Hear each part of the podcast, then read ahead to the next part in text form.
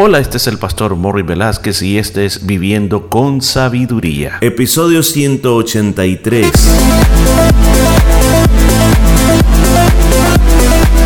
Y en el programa de este día estaremos aprendiendo cómo aplicar la sabiduría de Dios a nuestra vida a través del libro de Proverbios. Muchos consejos muy hermosos basados en la palabra de Dios. Todo esto y mucho más en Viviendo con Sabiduría. Bendiciones, bendiciones a todos. ¿Cómo se encuentra? ¿Cómo se ha levantado este día? No sé a qué horas nos escucha, pero sin embargo, a cualquier hora del día es un buen momento para adquirir de esta buena sabiduría de Dios. Ruego que el Espíritu Santo te dirija a ti y me dirija a mí para que este día tengamos una revelación fresca de la palabra de Dios. Dicho esto, vamos entonces, hoy tenemos un capítulo totalmente nuevo, nuevo, perdón y es el capítulo número 25. Al principio de este capítulo tiene como un encabezado, dice, comparaciones y lecciones morales. Además agrega, también estos son proverbios de Salomón, los cuales copiaron los varones de Ezequías, rey de Judá. Ahora, el rey Ezequías existió mucho tiempo después del rey Salomón. En toda la Biblia, o sea, en la historia de los reyes de Judá, Ezequías, claro, un descendiente de Salomón, fue uno de los mejores reyes que más buscó a Dios de todo corazón. Entonces, parte del staff de él, de los oficiales de él, se encargaron de recopilar o encontraron estos proverbios de Salomón y los incluyeron dentro del libro. Veamos qué es lo que dice el versículo 2. Gloria de Dios es encubrir un asunto, pero honra del rey es escudriñarlo. ¿Qué es lo que está diciendo este proverbio? Nos está diciendo que Dios tiene cosas que nosotros nunca la vamos a llegar a conocer. Son secretos ocultos de Dios. Ahora, esos secretos ocultos de Dios, uno dice, pero ¿por qué? Es que la verdad es que el ser humano, fíjese esto, el trabajo de muchos científicos hoy en día es descodificar a Dios. Como quien dice, quieren desarmarlo como que fuera un rompecabezas para poder volverlo a armar. Por ejemplo, un proyecto que se llamó Proyecto El Libro de la Vida. Y ese proyecto es hacer un mapa del DNA del ser humano.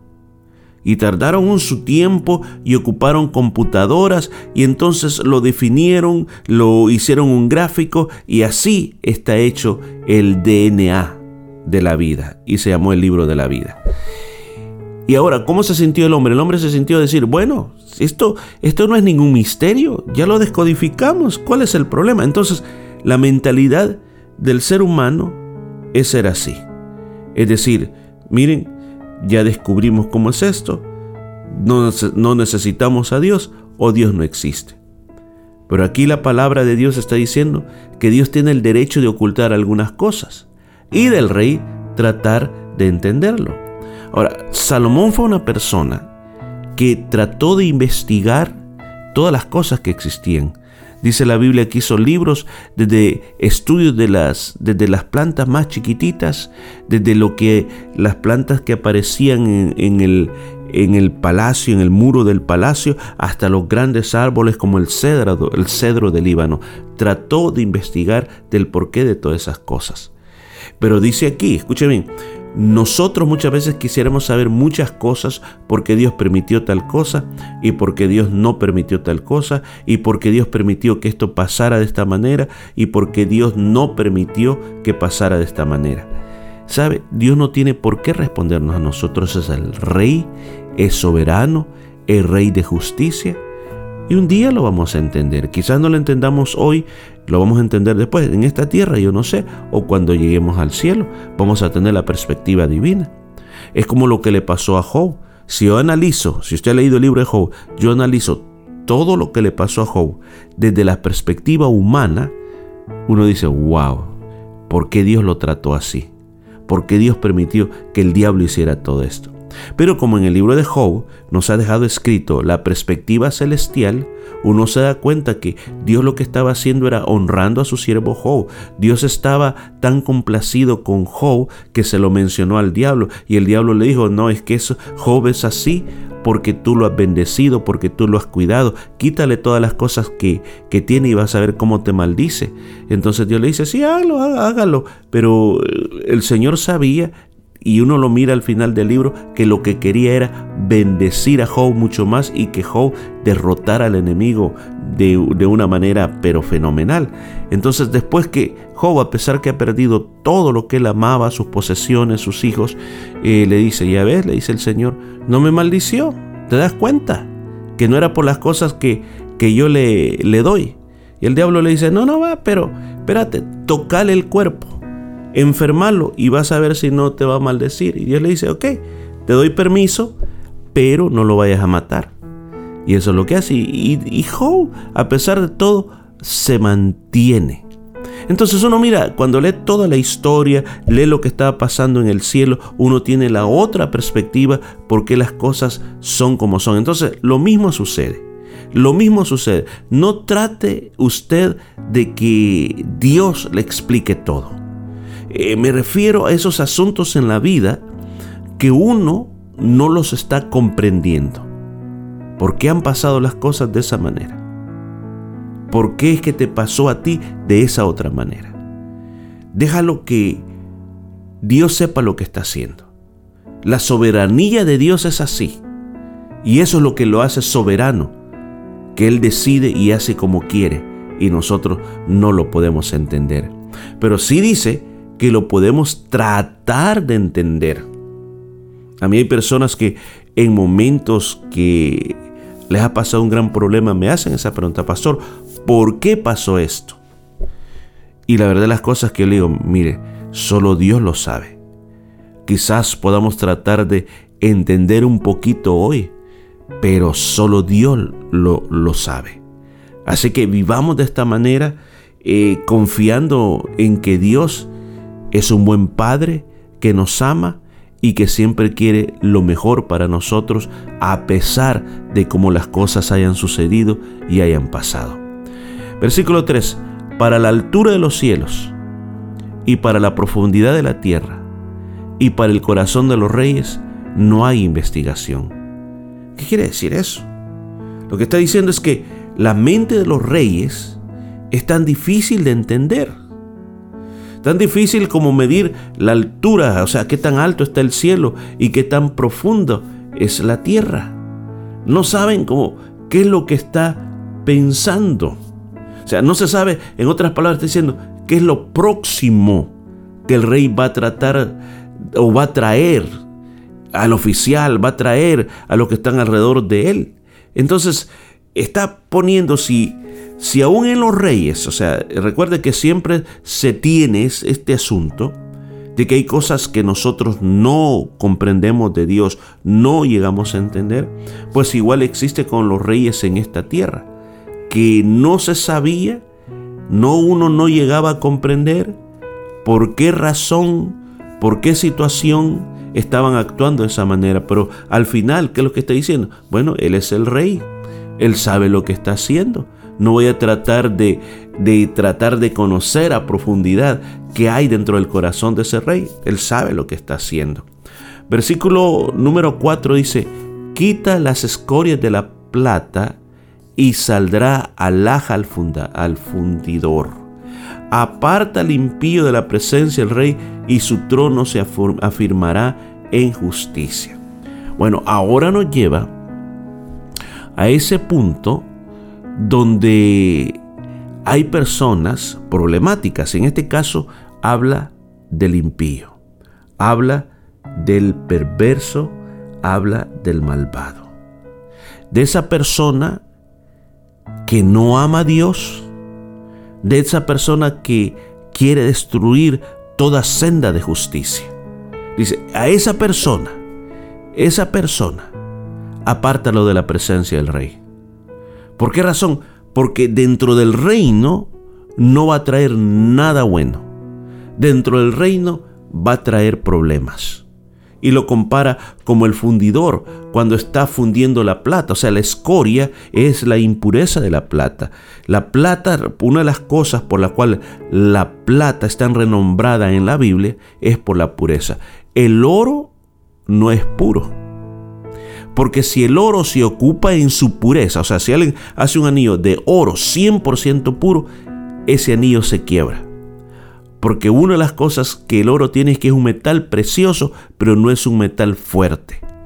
Pero la plata sí. La plata tiene las dos aplicaciones. Es un metal precioso y es un metal fuerte. Pero para que la plata sea buena hay que quitar las impurezas que tiene. Y con eso puede hacer una copa, eh, puede hacer un, eh, un plato, puede hacer algo. Pero cuando está libre de impurezas.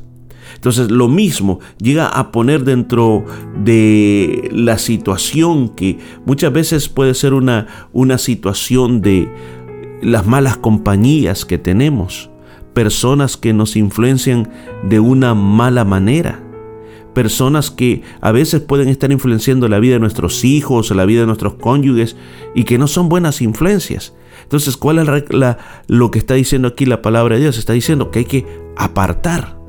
Apartar, ¿por qué? Porque esa influencia no es buena.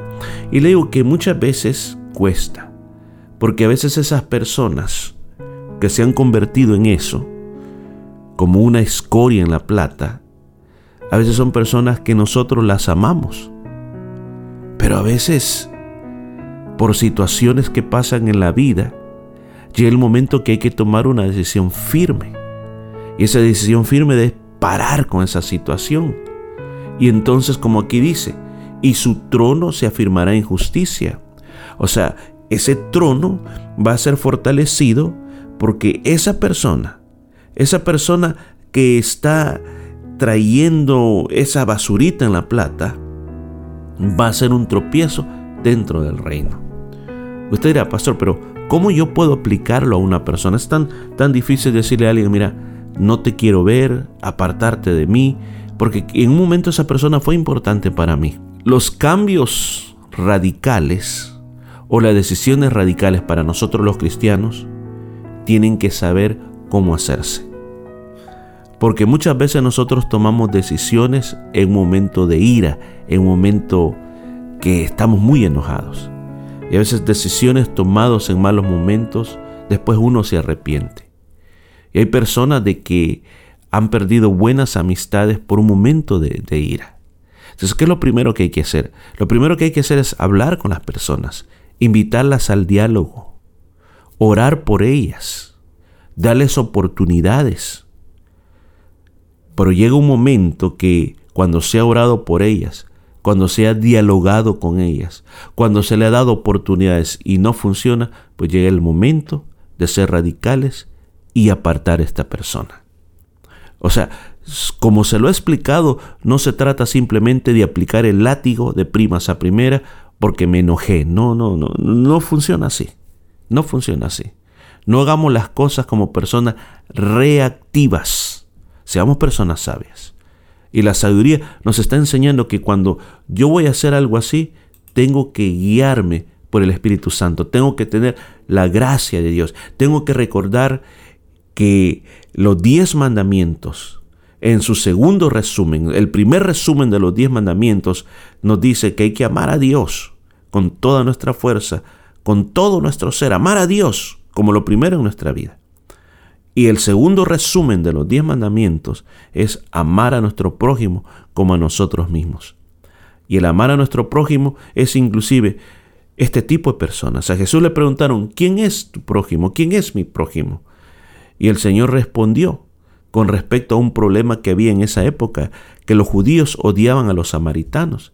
Y el Señor les contó una parábola, una parábola, donde una persona había sido asaltada, abusada, robada, tirada en el camino y que los mismos judíos pasaban y no le ayudaban. pero pasó un samaritano, el que era un enemigo natural de los judíos, y le ayudó. Entonces Jesús le contestó, en otras palabras, tu prójimo es aún aquella persona que no merece ser tu amigo. Entonces, se aplica eso que estamos eh, hablando este día. Y yo te invito que hoy, si está pasando una situación, apliques lo que hemos aprendido. Bueno, voy a tener que parar aquí, pero mañana continuamos más con esta vida de sabiduría. Y esto fue todo por este día. Nos escuchamos el día de mañana.